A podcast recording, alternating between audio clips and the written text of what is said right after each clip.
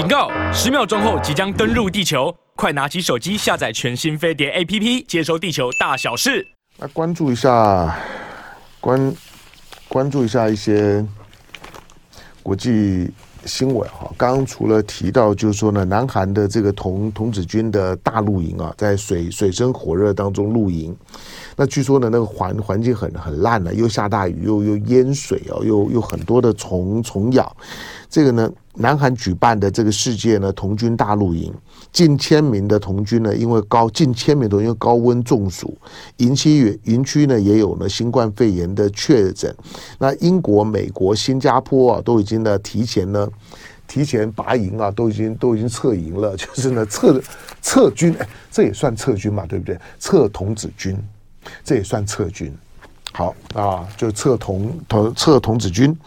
好，那呃，中华民国的童军总会，你知道中华民国童童军总会啊？现在现在是叫中华民国童军总会，其实他到陈水扁时代才才改的。你知道在在陈水扁时代以前，以前呢，他不叫做中华民国童军总会，他就叫做中国童子军。那个时候呢，我们我们小小时候呢，反正那顺口溜嘛，就是呢，中国童子军，美国橡皮筋啊，然后然后这俄呃俄国的鼻子咚咚叮，好啊，这这是呢过去，所以所以呢，呃，童军童军呢，就是中国童童子军，那中国童子军的这个名号就一直都还是用用中国，没有改名的，叫叫中华民国，没有因为到了台湾之后改名。他他跟杨杨杨慧敏下，你还你还你还你还记得就是说四行仓库嘛？四行仓库的杨慧敏，好，进广告，房东又要涨。好，来，咋了？来，哎，你要不要？你要不要？你要不要来来来来来报报告一下你的你的你的上海游？哎，不用了，你的听众们都是。上海的朋友，好，你你下次去的时候，你可以你可以去请他们都招呼你一下。好，我就很怕你讲完，我在路上会遇到。对对对对对对对，是不是胖胖啊？然后会会会人拿石头丢啊，对，吓死了我。对，好，来啊，呃呃，咱们听我的，我把我把我我把这个这这这讲完。那中华民国的童童军总会说呢，亚热带的孩子呢比较能够适应。呃，结果呢，这些家家长们就炸了锅了。什么适应啊？就是说呢，闻的环境呢这么烂，那童童子军呢，虽然呢是一种的锻炼啊，是一种的，是一种的类呃类战斗营，但不是战斗营啦，就是呃，因为童童军的童军的资历啊，那那那很多很多很多参加童童军的父母亲啊，他有多面相呃。童军除了是一种的生活的历练，让孩子有机会呢参加一些团体生活，早一点呢离开父母亲的身边，去参加一个营队，学习一些生活技能。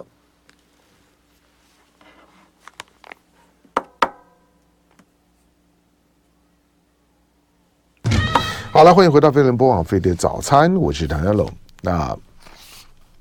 呃，刚刚讲到讲到童军哦。嗯，我刚我刚讲说，因为在也不过在陈水扁的时代呢，才被迫改改名。那改名的时候呢，本来说呢，哎，不要用中国了，也不要用中华民民国，那用台湾童子军。可是如果如果你用台湾童童童子军啊，你可能连连会籍的，就是说呢，国国际童童军的会籍的保留呢，都会有问题。所以呢，现在我们虽然不不叫中国童子军，好叫中华民国童军总会，好，那以前以前叫中国童军总总会，其实一直你看，其实即使在一九四九年之后，呃，以中国为名的，就是说呢，就是说呢，代表呢，代表呢，中国童童童子军的，仍然是呢，在台湾的这个童军总会。好，但是呃，讲到讲到这次的这这次的录影。那中华民国童军总会呢，一度说呢，亚热带的孩子比较能够适应环境，那那那这家长们当然就就很火啦。但昨天下午呢，那中华民国童童军总会呢，也也突然发现了亚热带的孩孩子呢，抵挡的，他可以他可以安抚亚热带的孩子，但是安抚不了亚热带的家长们。所以呢，亚热带的孩孩子可能能扛热，可是亚热带的家长是不行的，好，所以呢，亚热带的家家长呢，就一一一施压了之后呢，昨天下午呢就大大转弯，就准备呢要要要撤军了，预计呢。预计呢，九号他们就要转往呢设在校园的临时营地。好，那他是说呢，虽然多数的孩子不想撤离，但基于安全考量呢，不可能冒险。好，所以中华民国童军总会呢已经提出撤离的要求。那台湾的代表团呢，加上 IST 的这个国际服务队呢，有一千六百多人，住宿跟交通呢需要请韩方协助。今天呢会跟韩方的确认之后呢，尽速撤离。因为这个童童子军大会啊，每每四年呢办一次。那今年八月一号呢，在南韩的全罗北道呃登场，每四年才办一次了。所以呢，对于对童军当头童军。你可以从从小小学一路上上去啊，到到到大学哈那都你都可以参加童军，所以呢。参加童军的孩子呢，一旦一旦别上了小小领巾了，穿上了制服了之后，他们也有也有又很很简单的，就是说呢，资历跟阶级。我我我我没有参加过童军啦，但是但那是我的陪孩子们过去，陪孩子们有参加过一些他们的童军活活动。你知道参加童童童军是孩孩子孩子开始识别自己归属于某一个家庭以外的团体，除了学校的班级以外，归属于某一个有纪律的有。制服的团体，尤其在台湾，现在很多的孩子，是呃，几乎都不穿制服了哈。那那就是说，这种这种归归属于某一个团体的那个归属感的开始，再加上呢，离开了父母亲之后呢，开始呢，呃，学学习一些呢生活的技能。所以呢，童军有时候就是像是玩一样的野营啊，但但是是一个是一个身身份认同符号的开始。那呃，是类战斗营。当然没有到没有到像战斗营这么的辛苦啦，而且因为太有国际性。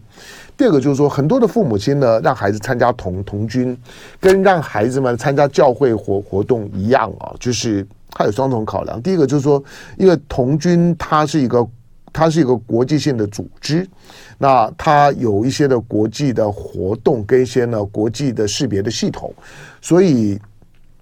它就形成一个一个。国际组织跟国际语言，那如果你参加过童军，很多的父母亲呢还参加童军，是因为将来出国的时候呢，童军的历练跟身份对孩子申请学校是有帮助的。第二个就就是为为什么要参加教会一样，当我当我呢，当我。到国外要留学的时候呢，打扮成就是说我我常常参加教会活活活动，那我是哪哪哪一个教会呢？哪一个教教堂？每个礼拜呢都做礼拜，然后然后呢有有是我是一个少年慕道友，呃等等这种的身身份的时候呢，然后我读经，然后呢呃有一些然后也也受也受洗，这这些的资历啊，我告诉你，对于想要出国去西方留学的。童军的身份呢，跟教友的身身份，经常是父母亲帮孩子打扮了，摆在了孩子身身上，摆在孩子的履历里面非常重要的事情。你如果不懂，那我现在跟你讲，就是如果你要让你的孩子出国申请学学校，如果你要去的是，如果你不怕贵，我告诉你，现在我我其实我我现在都很都很反对，但我反对也没用了，我我只是说。我我我如果现在会很反对父母亲啊，就是说很盲目的，就是一窝蜂的把孩子往国外送。但，如果父母亲本身呢，就是这这种所谓的小留学生，那你自己在国外有身份，那另当另当另当别别论，你就就就把我当当空气不用讲。但是我我说很多很多父母亲在过去。我真的觉得来来来来来台大去就去呢，去美国去就去呢，去英国去就去呢，去就去法国去哪一国的那个那个时代呢，真的是已经过了。尤尤其是英国跟跟美国，我真的觉得现在的那种的那种的学学校收费，即使是一些呢顶尖的名名名校，跟说那个心态上面跟学店啊没啥差别，那个之离谱。而且有的时候呢给。你你你或许会说哇，我申请到哈佛，我申请到 Stanford，我孩子很厉害，我申请到到到到到到什么什么什么什么华顿商商学院什么什么哇，那个呃那个，你你你听我讲啊，就是虽然虽然我也我也我也没出国过，但但但是在过去啊，去去留学，在那个非常非常欠缺国际资讯跟人才培养管道的时代，OK。可是现在去，我并不是说这这些管道就没有了，我只说那个含含金量啊，学位的含金量大幅降低。可是呢，要去念书，你的精准位的那个含含含金量、精准备的含金量要大幅的提高。实在，你如果口袋不够深的，然后，然后只是盲目的以为呢，去去国外镀个金回来就很咋样的，你心态上面可以调一下。那个时代即使不是说过了，可是跟过去真的非常非常不一样。我如果反对或者有的时候会会觉得轻描淡淡淡写啊，其实。在圈圈子里面的大概都知道，现在去去美国、去英国去念书呢是怎么一回事情。就是 他们反正现在现在呢学学费收收的很高嘛，所以呢很多的学学校呢现在有有有学生要来念，特别是特别是要要。要进要深造的那个，他都很欢迎啊。就反正那收收一笔钱给你个学位怎么样呢？现在的学学位其实也很腐烂了，所以我我说含金量学位的含金量降低，可是呢，你的你你的那出国的那个存存折的含金量呢要大幅的提高。就作为一个投资效益来来讲呢，其实已经呢大大呢不符合呢投资效益了。好，那来再来看。呃，哎，我我那天准备了一条新闻呢，嗯，好，我们嗯，好，OK，好，找找找找到了，来这个，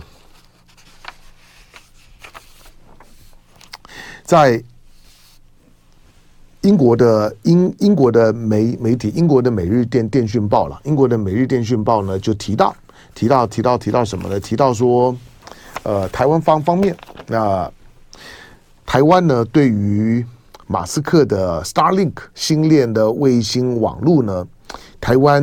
嗯，台湾虽然喜欢 Starlink，可是我不喜欢马斯克。台湾台湾不台湾不不是不喜欢马，台湾基本上面呢，只要是民进党执执政，姓马的他都不喜欢。不管他叫我有说过，不管叫做马英九啦，不管叫马马斯克啦，不管叫马克思啦等等的，都都不喜欢。那 就是呃，因为因为因为这这因为姓姓姓马的都喜欢大陆嘛，就是你看马马斯克啦、马云啊、马化腾啊、马英九啊，那那这这这些呢，这些呢都喜欢大大陆，大陆喜欢的，民进党就不喜欢。呃，这种的这种非常非常简单的移情作用的反面。也不难理解，所以呢，台湾呢就不喜欢呢 Starlink。好，那这个新闻呢是有点意思的哈。他他说全呃就全球全球富豪，其实已经全球首富的马斯克的 Starlink，已经为呢偏远地区的数十万民众提供了网络服务，特别是在特别是在乌克兰。那他在他在乌克兰呢，不只是提供了乌克兰的一些的民众网络服务，最重要提供了乌克兰的军方一个一个一个比较封闭性的卫星网络，那加密的卫星网络啊，帮助呢乌克兰的军队作战这件事情，在去年的时候呢，他对战场似乎有一些的影响，可是你会发现呢，过去。